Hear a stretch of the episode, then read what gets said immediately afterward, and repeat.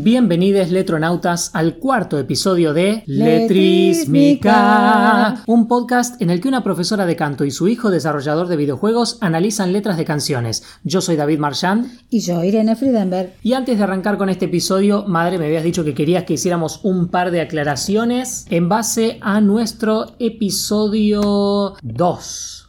Fly Me to the Moon. Sí, tuvimos eh, en mi caso un error muy grueso y en tu caso un error numérico. Ambos errores son, son poco importantes para, la... E- para el objetivo de nuestro podcast, pero tampoco queremos eh, pasar por tan ignorantes o por necios, digamos. Justamente en el análisis de Fly Me to the Moon, yo dije que Quincy Jones estaba muerto, o sea que le alargué la vida, porque está vivo. Tal vez un poco estropeado, pero vivo. Y yo también había dicho que la versión original grabada por Kay Ballard de Fly Me to the Moon estaba en 4x4 cuando nada que ver, estaba en 3x4. Está estirado, hace muchos giros, a veces es difícil encontrarle el, tempo, pero está en 3x4, una manera normal, en, va, normal para nuestros oídos ahora de escuchar Fly Me to the, Moon en 4x4 es 1, 2, 3, 4. Fly me to the moon and let me sing among the stars. Y en cambio una versión de 3x4 sería 1, 2, 3. Fly me to the moon and let me sing among the stars. Let me see what spring is like on Jupiter and Mars. Hasta se puede bailar en vals. Claro, dije sing en vez de play, pero no importa. Así que esas son nuestras dos aclaraciones. Este es el primer episodio que estamos grabando después de haber publicado el podcast. Ah, es verdad. Claro, porque todos los anteriores lo grabamos todos juntos. Sí, el piloto, Spaghetti del Rock Fly Me to the Moon y Milonga de Albornoz los grabamos un mismo sábado a la noche. Sí. Y lo dejamos medio ahí y empezamos a producir las canciones y después publicamos el podcast. Así que estamos muy contentes con la respuesta que estuvo teniendo y la gente a la que le gustó. Le gustó, sí. Cualquier pregunta o cosa que quieran mencionar, escríbanos a letrismica.gmail.com y quizá hacemos una breve sección de preguntas y comentarios de la audiencia. Hay gente que no escribió ni en la página, ni en el YouTube, ni por mail, pero que nos escribieron comentarios personales en nuestros muros de Facebook o privadamente por Messenger. Y en general a la gente le gustó mucho. Algunos se hacían toda la película de imaginarnos a nosotros dos hablando, ya que nos conocen físicamente, y los que no, este les resultaba también agradable escucharnos, divertido. Y por otro lado, en el terreno mío profesional, me abrió muchas puertas en relación con el trabajo con mis alumnos porque al poder mostrar un tipo de análisis de las letras me es más fácil explicarles o contarles o abrirles a ellos, ellas, las puertas de qué es interpretar una letra, estudiar una letra antes de ponerse a cantarla. Excelente, así que muchas gracias por escuchar, por suscribirse a YouTube, aunque por favor suscríbanse si no lo hicieron y dennos like en Facebook y toda esa cosa. Y vamos a arrancar con el episodio que antes de arrancar voy a hacer la aclaración de que mm, la letra de hoy y nuestras interpretaciones de la letra de hoy eh, manejan temas de ideación suicida y daño autoinfligido, así que cualquier persona que sienta que no tiene ganas de escuchar eso hoy puede tranquilamente dejar la escucha de este episodio para el futuro o saltearse directamente este episodio e ir para el siguiente que les recibiremos con los brazos abiertos. La canción que estamos analizando hoy se llama Esperando el Impacto. Totalmente. Escrita por Oscar Riggi, en ese momento en la banda Bersuit Vergarabat.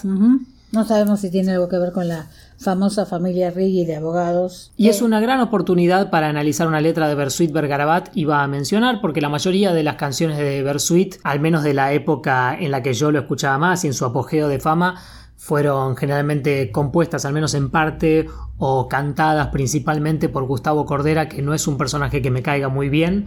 Así que aprovecho esta canción de la Versuit que no fue ni escrita ni cantada por él para meter un poco en esta historia de la, del rock argentino. Oscar Riggi, que escribió la letra y la música de Esperando el Impacto, estuvo en la banda Versuit Vergarabat desde 1990, muy poquito después de la concepción de la banda, y se fue en 2016 por motivos personales y para armar su propio proyecto y la canción está cantada por Daniel Suárez, que arrancó como miembro de Versuit en el 97 y sigue siendo lo. La canción pertenece al álbum Testosterona que salió en 2005. Es el sexto track del álbum Testosterona y tenemos la información de que la canción dura unos 3 minutos 51 segundos, aunque el videoclip que vimos recién duraba un poco menos. Pero bueno, por ahí, por ahí anda la duración. Vamos a leer la letra. Arranquemos directamente con la lectura en frío de la letra sin melodía y después empezamos con el análisis verso por verso. Correcto. Esperando el impacto. ¿A dónde iré como un fusil cargado tirando a cualquier lado? ¿Es resignación o es la lucidez antes del final? Suelo bucear en un mar hirviendo de cara a la libertad. Hoy viajo solo y sin volver. ¿Será que el resto es languidecer? Me gusta estar cayendo. Voy esperando el impacto. Dejaré mis sueños vencidos para otra ocasión como un Big Bang quiero estrellarme cerca de la eternidad. Hoy viajo solo y sin volver. ¿Será que el resto es languidecer? Me gusta estar cayendo. Voy esperando el impacto. Y en el abismo me encontraré. Y en la caída te nombraré. Me gusta estar cayendo. Voy esperando el impacto. Algo falló todo sigue estando. Algo cambió. Todo sigue igual que ayer. Sigo esperando el impacto. Sigo esperando el impacto. Voy esperando el impacto. Ahí está. Recuerdo haberte mencionado esta canción y haber hecho un breve análisis de la letra una vez cuando estábamos por el centro haciendo unos trámites, pero no estoy seguro de qué. Estoy segura que era en la calle y me impresionó mucho porque vos ahora me decís que el impacto es un golpe que viene después de un salto de un lugar alto y cuando me lo dijiste en la calle yo tuve totalmente la impresión que el impacto era el de una bala pegando en la sien de una persona. O sea, las dos cosas conducían a la muerte, pero tuvimos una imagen totalmente distinta sobre qué era el impacto. Para mi impacto es impacto de bala y para vos impacto, el impacto del cuerpo sobre la calle. Muchas veces yo te acompaño a hacer trámites o vos me acompañás a hacer trámites a mí, terminamos hablando de cualquier cosa y analizar letras de canciones es una de las cosas que frecuentemente terminamos haciendo hasta que decidimos grabarnos haciéndolo. Mi tesis principal es que esta letra es, sobre una persona que describe el estado desesperado en el que está su vida, la falta de propósito y después intenta suicidarse. Vamos, vamos verso por verso. verso por verso porque hay algunas cosas donde no veo la cuestión del suicidio, pero lo que sí veo, voy a hacer uso de, una, de un título que no tengo y que probablemente no tenga nunca en la vida. Voy a hacer uso ilegal de, del título de psicoanalista a mí me parece que en esta letra hay un alto grado de goce masoquista, si es que tal cosa existe, un goce que va acompañado de una situación de, depresión. Mejor dicho, dentro de la depresión parecería que esta persona goza con su propia situación de deprimido y por eso se, se, sigue lastimando con esa misma depresión. El esperar el impacto es como alargar el momento alargar la depresión hasta el momento último que se supone que es la decisión por el impacto. Entiendo, entiendo. Me acabo de acordar nada, nada que ver, pero usé esta canción brevemente en mi juego Element Date, en mi videojuego Element ¿Por qué? Date.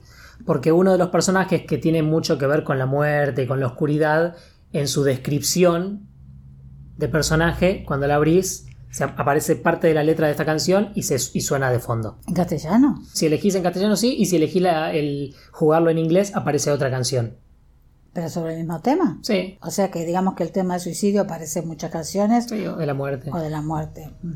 Sí, lógico, es un tema central de, Entonces, del ser humano, digamos. Yo dividí los versos medio aleatoriamente, no como tienden a estar divididos en las páginas de letras, porque... No hay que confiar en eso. No, hay, que confiar. en cómo están escritos porque eso depende de quién lo reproduce, que es alguien que lo desgrabó, lo buscó y lo cortó como pudo. Para mí generalmente esta letra funciona con frases que duran siempre más o menos lo mismo en la oración y que son una unidad, así que yo medio que las escribo todas en un solo verso.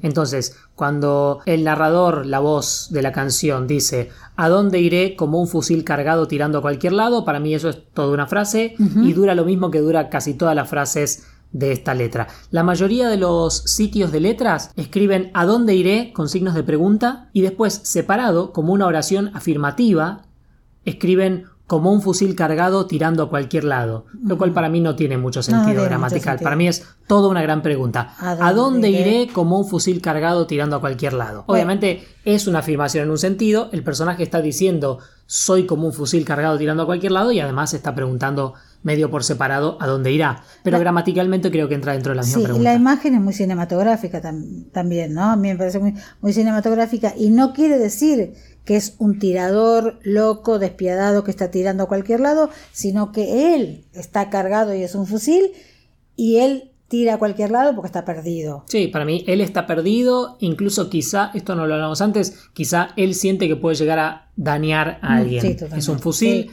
siente que es una persona quizá volátil o con un estado psicológico muy deteriorado y es como un fusil que puede disparar para cualquier lado. No tiene propósito ni dirección y puede llegar a lastimar a alguien. Está empezando a describir la situación desesperada de su vida que lo lleva a tomar su decisión desesperada. Después vino algo que vos también escribiste con signo de preguntas. Otra cosa que yo escribí con signo de preguntas, pero el 0% de las páginas de letras ponen entre signos de preguntas, así que es ambiguo si es una pregunta o no. A mí me suena que es más como una pregunta, podría no serlo.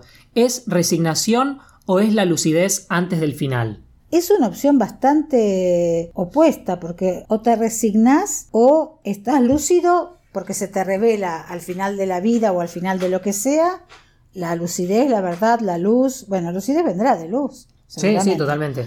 ¿Es que él está eligiendo un camino? ¿Qué debo elegir? La resignación o lo que yo estoy viendo es la lucidez antes del final. Para mí el personaje está sintiendo su creciente determinación sobre terminar su vida y simplemente ah, se pregunta si quiere terminar su vida porque se resignó y ya no quiere nada más de la vida o en cambio activamente se está dando cuenta de que esa es la decisión que tiene que tomar. Y cuando dice suelo bucear en un mar hirviendo de cara a la libertad, eh, se ve que él está investigando, pensando, suelo bucear. O sea, él está investigando dentro de él y dentro de él hay un mar hirviendo. O sea, hay una guerra interior, algo, algo en ebullición, no digamos tanto por el calor, sino algo en ebullición de cara a la libertad parece como que fuera, acá parece como si una cosa es la resignación y la lucidez antes del final es de cara a la libertad. Cruzando ese mar, que sería la vida, está la libertad y la libertad es la muerte. Sí, yo creo que suelo bucear en un mar hirviendo describe su estado actual mm. como una especie de tortura. Estoy sumergido en esta vida que solamente me trae sufrimiento. Estar vivo es estar sumergido en un mar hirviendo ¿Y, entonces por qué diría de cara a la libertad? De cara a la libertad. Eh, estando en este estado de tortura y vida, veo de ah, cara, veo el otro lado. Si llego al final de este mar hirviendo, o sea, si dejo. Ni siquiera sé si es el final, ¿eh? Quizás está mirando al cielo o simplemente el mar está de un lado y la libertad está del otro, separada. Mm. Entonces está buceando en un mar hirviendo y mira hacia afuera de ese mar está el fin de esa tortura, que se siente como una libertad, entonces son maneras negativas de referirse a la vida y maneras positivas de referirse a la muerte.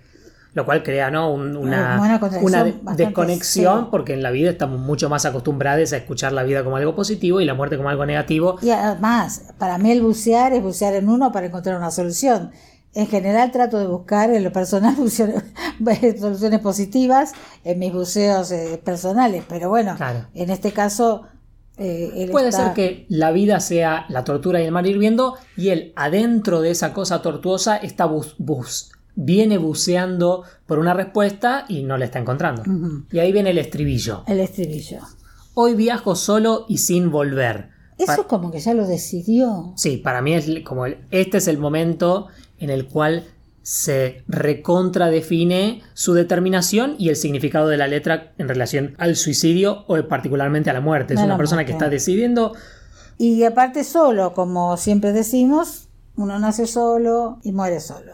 Eso, espero que no, no, no, no, no pase, porque cuando naciste estaba lleno de doctores, de parteras, Sí, tu totalmente. papá también estaba ahí, no sé, no naciste solo. Espero que cuando mueras también te estés bien acompañado, hijito. Y acá viene, ¿será que el resto es languidecer?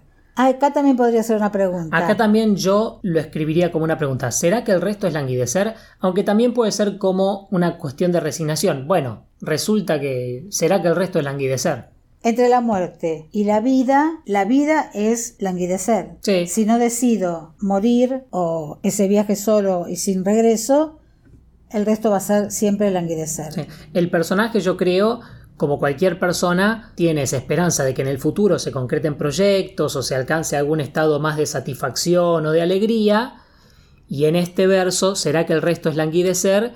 Está resignándose a que no, a que bueno, quizá todo lo que le queda de vida es solamente tristeza, solamente pesadumbre y tiene que aceptar ese hecho como prueba de que la mejor decisión es terminar con su vida. ¿Qué edad tenía este hombre cuando escribió esta letra? Es bastante grande igual. Dijimos que ahora tiene como tu edad, Sí, unos años menos, tendrá 60. tendrá 60 años y esto es hace más de 10 años, así que 50, por ahí. Pero sí, mucha de la ideación suicida que se tiende a encontrar está muy relacionada con no poder ver ningún prospecto de vida a futuro que te dé una satisfacción. Bueno, a mí esto, fuera de todo lo que podamos pensar en cuanto a la letra de la canción y todo, también me trae como pregunta, ¿qué pasa con estas personas? No él personalmente, conste que no quiero ir a la chismografía ni nada porque no lo conozco, pero si este personaje, por supuesto es ficción, no es este muchacho que escribe, Este personaje. este personaje, si yo lo traspolo y digo, este es realmente Riggy, el autor, Sí. estaba en un momento de cumbre famosa, en la banda más famosa de ese momento, que sonaba en todas las radios, que tenía miles de discos vendidos, y el tipo escribe una canción donde dice que el resto es languidecer y que solo solo está esperando morir o decidir morir. Y a veces eso me lleva a preguntarme cuál es el valor del éxito o cuánto afecta el éxito a las personas. Pero bueno nada esto es un punto No, de- bueno, pues, es, un, es un anexo. Se asocia, par- se asocia parcialmente porque siendo vos y yo artistas no particularmente famosos, también tenemos este, estos proyectos a futuro en los cuales esperamos que en, el- que en algún momento de nuestra vida nos traigan más satisfacción de las que tenemos ahora, más reconocimiento del que tenemos ahora, más fama de la que tenemos ahora. y claro nos encontramos que no que, Que no ocurre. parece que no ocurre Para la gente que se vuelve famosa quizá no ocurre. Claro, eso, eso a mí me desespera un poquito. Igual voy a seguir haciendo lo que hago, Claro. porque no podría no hacerlo, pero es porque no puedo no hacerlo, digamos.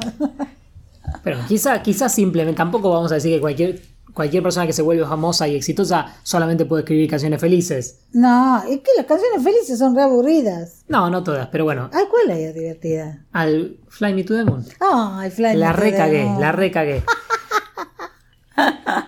Fly Me to the Moon. Bien, hoy viajo solo y sin volver, ¿será que el resto es languidecer? Me gusta estar cayendo, voy esperando el impacto. Ahí es donde yo digo que está como una resignación y ahí está el goce. Me gusta estar cayendo. El goce, a diferencia del placer, el goce tiende a lo mortífero. El placer es vida, sublim- no sublimar, no. Eh, el goce, eh, el goce tiende a, el goce es el goce del obeso cuando come y le hace mal, digamos, el goce creo, estoy inventando usando un título que no tengo ni voy a tener. Me disculpo ante todos los psicólogos, psicoanalistas y de todas las ramas de la psicología que hay porque estoy eh, usando palabras que no sé si convienen o si están bien usadas. Pero el goce, bueno, partiendo de que el goce no es lo mismo que el placer, me gusta estar cayendo. Por un lado es un goce mortífero porque dice voy esperando el impacto y el impacto es que finalmente choque contra algo. Y por el otro lado, me gusta estar cayendo, podría ser el disfrute que se debe sentir en esos deportes de alto riesgo, que vos sabés los nombres, pero que uno de esos es paracaidismo, que es un nombre re fácil. Pero Salto bungee, bungee jumping. esos jumping, yo qué sé, que te tirás y que yo me imagino que la sensación esa de caer debe ser hermosa. Sí, sin duda. Me parece como este vértigo, como que en algún lugar el personaje piensa que se puede salvar, entre comillas, a través de esa gloriosa sensación del estar cayendo, que a veces uno tiene antes de dormirse Sí, también. es cierto. que es muy linda. Puede ser. Nunca hice mucho más que ir una vez, un día a montañas rusas, pero bueno, la pasé muy bien. ¿Cuándo fuiste a una montaña rusa? Parque de la Costa una vez. Pero conmigo, ¿no? Porque yo nunca fui. No, con mi hermana, con, con Zoe, con Marianela. Ah, Yo veo en estas dos frases, me gusta estar cayendo, voy esperando el impacto, la imagen mucho más concreta y literal del intento de suicidio. Una persona tirándose al vacío y esperando el impacto con la calle. ¿pero por qué le gusta? Yo también soy una persona mucho menos psicoanalítica que vos. Para mí la frase me gusta simplemente significa que el personaje está enfatizando que es lo que decidió, que no es que lo están tirando, que no es que no- es- está tratando de plantear de nuevo, en términos un poco más positivos, la idea de la muerte. Como estoy cayendo, pero esto es acorde a mi decisión, en ese sentido quizás me gusta, y estoy esperando el impacto. Para mí no es una cuestión tan intensa de placer, sino simplemente de satisfacción con la decisión tomada. Bien, bien. Sí, es probable, es probable. Y ahí termina como una primera parte de la canción porque termina el primer, la primera vuelta del estribillo. Exactamente. Y después viene Dejaré mis sueños vencidos para otra ocasión. Bueno, acá, viste, también está la idea de la trascendencia, ¿no? ¿Cuál es la otra ocasión? Otra vida para mis hijos, si es que tuvo, para... Pero los sueños están vencidos, porque están vencidos para él o porque ya no van a ser para nadie. Ahí también queda abierto eso. ¿Por qué esa adjetivación? Porque él podría haber dicho, dejaré mis sueños para otra ocasión Claro. y no poner vencidos. Pero se ve que él realmente ve que los sueños irrealizados están vencidos, ya no en ningún tiempo van a entrar, es como un remedio vencido, no te sirve para nada. Pero igual que los deja para otra ocasión, como si él fuera y dejara, eh, se descalzara antes de tirarse y deja las zapatillas o los zapatos al lado y se tira. Qué linda, qué linda imagen, madre. Triste, pero, Triste. pero qué, qué evocativa. Sí. Yo creo que dejaré mis sueños vencidos para otra ocasión. Sí, es eso. Los sueños están vencidos. Se da por vencido de estas ilusiones que tenía para el resto de su vida. Y la frase para otra ocasión yo creo que no tiene un significado muy fuerte. Es más como una fórmula quizá un poquito sarcástica, un poquito humorística Mm. de usar la frase dejar para otra ocasión algo que simplemente estás posponiendo de manera, in- de manera in- indefinida. Sí, es cierto. Vamos a dejar para otra ocasión la carrera de medicina. Claro. Y eh, bueno, acá es eh, esto es evidentemente el intento de una metáfora impura, ¿no? Claro. Como un Big Bang, quiero estrellarme cerca de la eternidad. Digo impura y, y por otro lado un poco contradictoria porque Big Bang se supone que es una teoría del surgimiento del, del cosmos, de- El universo. del universo. Es un origen de la vida. Sí. Y él lo plantea como su final. Y él lo plantea como su final y quiero estrellarme cerca de la eternidad, o sea, eh, la muerte aparece como, como la vida eternamente. Como un Big Bang, quiero estrellarme cerca de la eternidad. Sí, creo que acá pinta, en el procedimiento general de describir a la muerte de manera positiva, está describiendo a su propia muerte como una reconciliación con el cosmos, con el universo, con la eternidad, Totalmente. con la, la oscuridad eterna, pero en el sentido de- del todo. Sí. Como un Y- Big Bang, quiero estrellarme cerca de la eternidad. Y bueno, como Big Bang, que también tiene algo que ver con un surgimiento. Sí, Es un, es un- no sé si es por ahí la esperanza de ser recordado, aunque eso no aparece en ningún lado. Se me está ocurriendo a mí ahora, al autor no se le ocurrió. Mm. Bueno, igual en, e- en esta estrofa están los sueños para otra ocasión, para otra ocasión. y el Big Bang como nuevo origen, así que si bien yo no lo veo tanto, también hay una beta por la cual se podría interpretar que acá se está sugiriendo un posible futuro. Sí, sí, una reencarnación o un legado dejado. Y después repite el estribillo, hoy viajo solo y sin volver, será que el resto es languidecer, me gusta estar cayendo, voy esperando el impacto, pero a la frase voy esperando el impacto se le agrega Sí. más letra, que dice, y en el abismo me encontraré, y en la caída te nombraré, y después cierra igual que el estribillo, Sí. me gusta estar cayendo, voy esperando el impacto. Bien, porque él dice que él por fin se va a encontrar en el abismo, o sea, como que alguna revelación va a tener, o el por fin decidir, que vos insistís tanto en eso, el por fin decidir hacerlo, o sea, hacer algo y que tenga un final feliz en el sentido de que se concrete finalmente algo concreto, perdón por usar la misma palabra, ahí me encontraré, en ese lugar, me encuentro con algo que hice, que comencé, terminé, es un objetivo mío. Sí, se halla. Sí. Es como que en toda la letra previa el personaje no se está hallando en su vida, no tiene sentido, no tiene propósito ni dirección. Y en cambio en este momento aparece una determinación con un proyecto, un proyecto terrible, pero un proyecto al fin. Y él sospecha o predice que en el abismo, en la muerte o en el momento antes de la muerte, va por fin a encontrar su verdadero, su verdadero ser, se identifica con su intento de, suicidio. de, suicidio. Y la otra frase, y en la caída te nombraré, parece como si si acá estuviera hablando de otra persona. Creo que la única vez que usa una segunda persona. Exactamente, sí, como si recordara a alguien, no sabemos, porque no sabemos si está, se está refiriendo a un amor, a algún amigo, a alguien con lo cual, con quien estuvo discutiendo sobre este tema, alguien que lo ayudó a decidirlo o alguien que le dijo no, no lo hagas. Pero bueno, va a tener ese nombre eh, en, la boca y, y acá suena un poco el héroe aquel murió con y cómo murió murió con tu nombre en la boca en los labios esas eh, eh, películas románticas o murió llamándote. Ay llegué a tiempo para poder despedirme. Me gusta mucho este verso pero sí me parece que es uno de los más abiertos en sentido significado. Muchas veces ocurre en cuentos y ocurre en poemas esta cuestión de de pronto en un solo verso para generar esta sensación enigmática, usar una segunda persona o una primera persona que nunca había ocurrido. En el episodio anterior habíamos analizado Milonga de Albornoz y vimos ah, cómo se genera, de pronto se genera una tensión enigmática cuando el narrador por primera vez dice pienso, como si el narrador tuviera entidad. Cuando hasta, cuando hasta hace poco era como una especie de narrador omnisciente entonces genera esa tensión poniendo por primera vez una primera persona y en esta letra que la primera persona está por todos lados pone esa especie de tensión enigmática con una sorpresiva segunda persona. Y en la caída te nombraré. Te nombraré. Habla de una segunda persona. También ahora me acuerdo, porque tengo en la cabeza a Borges por la Milonga del Albornoz, el cuento del Aleph. Sí. Cuando el personaje está mirando todos los puntos del espacio en el Aleph. Sí dice, vi tal cosa, vi tal cosa, vi tal cosa, vi tu cara. Ay, no. Y, creo que es la única segunda persona que usa. Y aparte en singular, o sea, en singular digo, singularizado en una persona, lo que es la cara. No es que vio un árbol, vio esto vio aquello. Una cara, algo humano. Describe un montón de cosas y también dice vi tu cara. Me muero. muy bueno. y termina, ¿cómo termina el estribillo? me, gusta estar cayendo, voy esperando el impacto.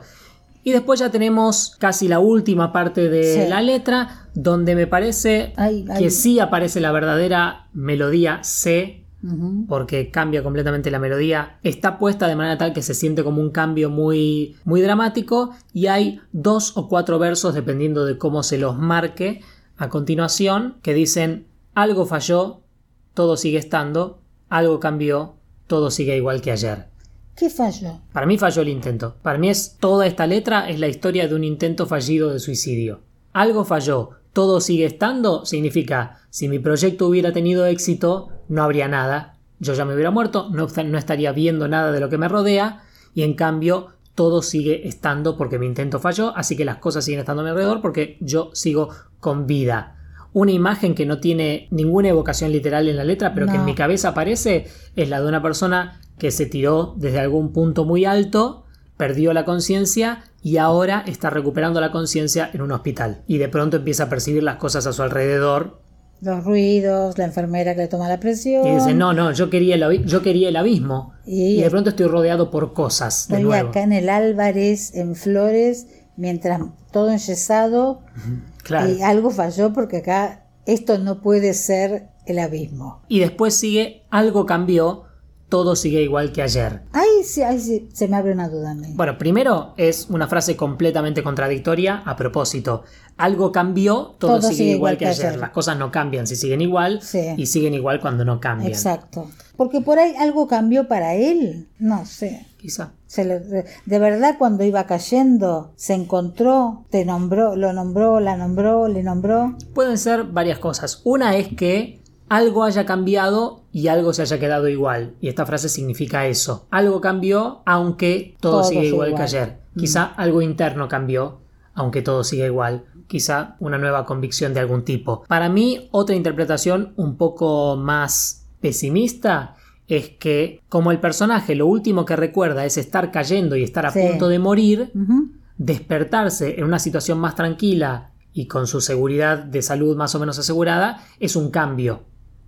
Algo pasó, Claro. algo sucedió, algo, Algo, hice. algo con mi plan sucedió y cambió porque todo sigue igual que ayer cuando no tendría que seguir igual que ayer, cuando tendría que haber cambiado para siempre. No tengo mucha experiencia en suicidios, pero algunas tengo. Y en general las que recuerdo, cuando el ex suicida se descubre vivo, está enojado Ok, porque no logró su cometido. Pero bueno, los que no están enojados son los que lograron su cometido y no sabemos si la mitad se arrepintieron o no porque murieron. entiendo. Es un poco de humor negro y verdad biográfica. Claro. No, no, mía, mía no. Digo, No, no, acá un poco estamos hablando sin mucho tacto porque o sin mucho conocimiento porque ni vos ni yo hemos tenido ideaciones suicidas muy Sí, fuertes ni intentos muy claros de suicidio, pero vos sí tuviste experiencias con alguien. Sí. No sé si quieres hablar brevemente de tu experiencia o si preferís dejarlo como en el anonimato. No, digo, mm, la experiencia en la familia, ¿no? O sea, mi abuela materna hizo varios intentos de suicidio, bastante bizarros, tipo estilo película italiana, porque estaba incapacitada para hacerlo por su condición física. Yo lo cuento en chiste, pero no es que sea liviano, pero ella siempre tenía una soga en la mesita de luz con la que se iba a ahorcar. Bueno, ella era ciega, era imposible que encontrar el lugar donde ahorcarse, cómo hacer el, cómo atar, cómo era imposible, era bajita, o sea, eh, era como una cosa muy bizarra porque cómo se iba a matar. Y mamá también hizo algunos intentos, parecía como que era eh, que las mujeres de la familia no estaban muy bien del coco. Por suerte se, se cortó eso y tengo una tía que sí logró su objetivo, pero después de una enfermedad muy dura y que realmente la pasó muy mal. Y bueno, no, igual nadie juzga a los suicidas porque son decisiones, ¿viste? No, Sí. no. Sí, eh, me acuerdo sí de mi mamá, de la primera reacción de cu- cuando se, se despertó de, de su coma, que fue algo así como un coma diabético, yo qué sé, estaba enojada. Después se amigó de nuevo y siguió su vida, ¿no? Y la canción termina con tres frases, Sí, sí, eso es, pero dos frases. dos frases, sí. La primera la repite, por eso terminan siendo tres, que son sigo esperando el impacto, sigo esperando el impacto, voy esperando el impacto. Hasta ahora siempre dijo voy. Lo único que cambia es que en este caso dice, Al dos, ve- revés, dice dos porque veces sigo, sigo. antes de volver al voy que había dicho siempre. Ah, es al revés. Mirá vos, a mí se me había dibujado totalmente distinto. Para mí la canción termina en una nota completamente pesimista. El personaje dice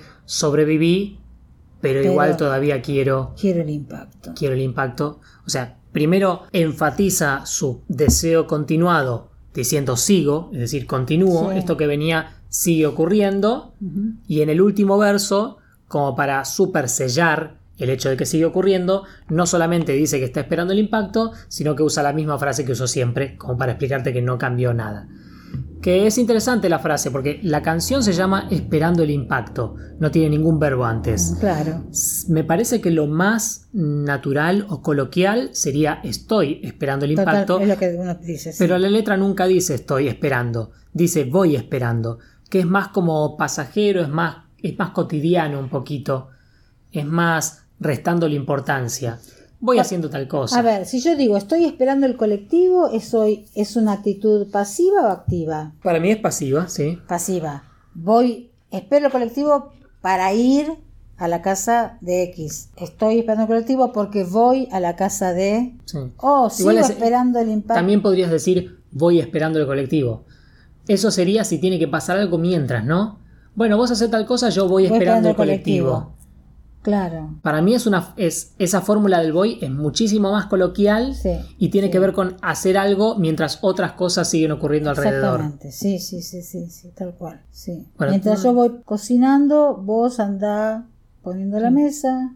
O mientras sigo viviendo, voy esperando el impacto. Ay, no, pero eso es terrible. Y es una letra terrible. No Sí. elegimos muy bien, viniendo de la- del episodio anterior con la milonga albornoz y la muerte y el cuchillazo y toda pero la son, los- cuestión. son temas humanos, el arte trata sobre temas humanos, sobre preocupaciones de los humanos. Y a veces este, se habla de vacío, de cosas existenciales que van más allá de, del amor o la alegría por la vida, porque realmente el arte tiene que ver con algo que nos falta, sin, eso ocupa ese lugar, digamos. Sí, sí. Y otra teoría, quizá un poco simplona, pero algo de cierto tendrá, es que a veces escribimos esta clase de cosas para sacárnoslas de encima y poder lidiar mejor Claro, con como ellas. Una catarsis, como una sublimación. Que al contrario, si no las escribimos, nos afectan más. Exactamente. Es como cuando dice, dale, habla, habla, habla, habla, sacalo, decilo. Eh, ay, parezco un director técnico de fútbol. Claro. Decilo, decilo. Y sabemos que Oscar Riggi es el marido de Actualmente, ¿no? Romina Gaetani. Romina Gaetani, que parece que ahora canta también. No escuché nunca nada de Tienen ella. un proyecto musical en conjunto. Ay, para es lindo, sería bueno ponerse a escuchar. Después nos fijaremos. Ella como actriz no me gusta mucho, pero va, hizo novelas nada más, no la vi en teatro por ahí, hizo una obra de teatro y es una genia total, pero novelas pobres siempre la hacen llorar todo, hace de buena que sufre o de mala malísima. Quizá, claro. Y es muy bonita, muy muy bonita. Acá terminamos entonces el análisis de la letra. Terminamos. Medio que vamos a pasar al próximo episodio en el cual todavía no sabemos qué canción vamos a analizar. No, porque, está- dependemos de una tercera persona. estamos tratando de coordinar con una persona invitada para el siguiente episodio. Que es extranjera, No es extranjera. vive en Rosario. Así que vamos a ver si podemos coordinar eso y si no logramos coordinarlo a tiempo tendremos que meter algún episodio más que grabemos nosotros dos Sí. soles y si no cuando ella... Ay, soles. Sí, soles. Solos y soles. Así que cuando coordinemos bien tendremos ese episodio, así que no sabemos exa- exactamente cuál de las canciones que tenemos proyectadas vamos a No continuar. vamos a dar ningún, ninguna anticipación entonces. No, cuando venga el episodio, vamos. Si no le estamos dando... Igual tengo ganas de ver a esta persona extranjera, que hace mucho que no la veo. Claro. Entonces, les dejamos por el momento con nuestra versión a capela de Esperando el Impacto de Oscar Riggi. Los dejamos.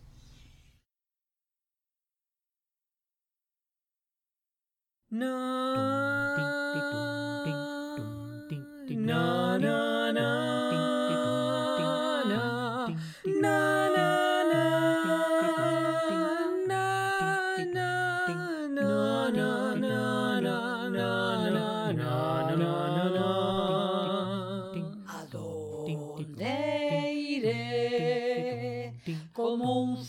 fusil cargado, tirando a cualquier lado. Es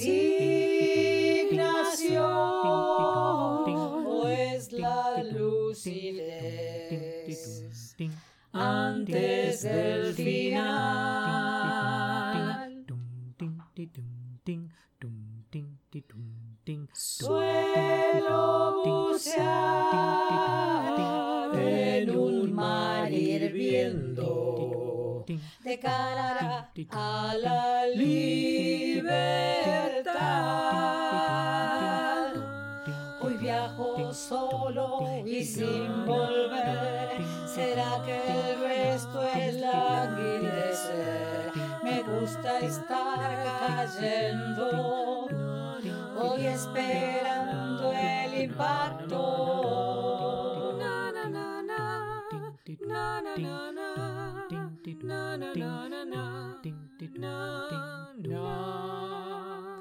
Dejaré mis sueños vencidos para otra ocasión.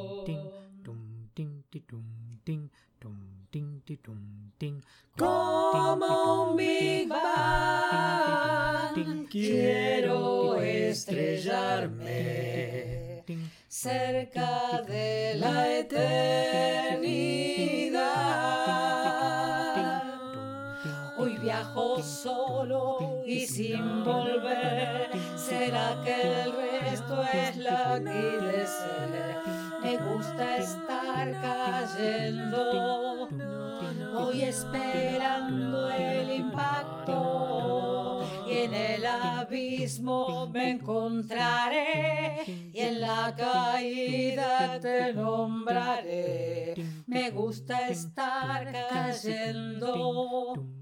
Voy esperando el impacto. Algo falló. todo sigue estando,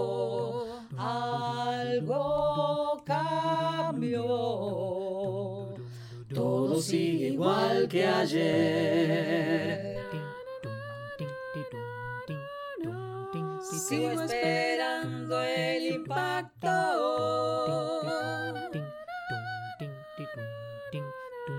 Sigo esperando el impacto.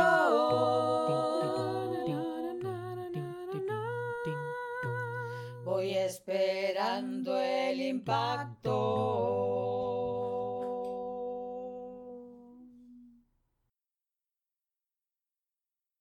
Letrísmica es un programa co-conducido por Irene Friedenberg y co-conducido y editado por David T. Marchand. Escríbanos a letrísmica.gmail.com. Escúchenos en YouTube, Facebook, Spotify, iTunes, Anchor o donde sea que escuchen podcasts y suscríbanse para no perderse un solo episodio.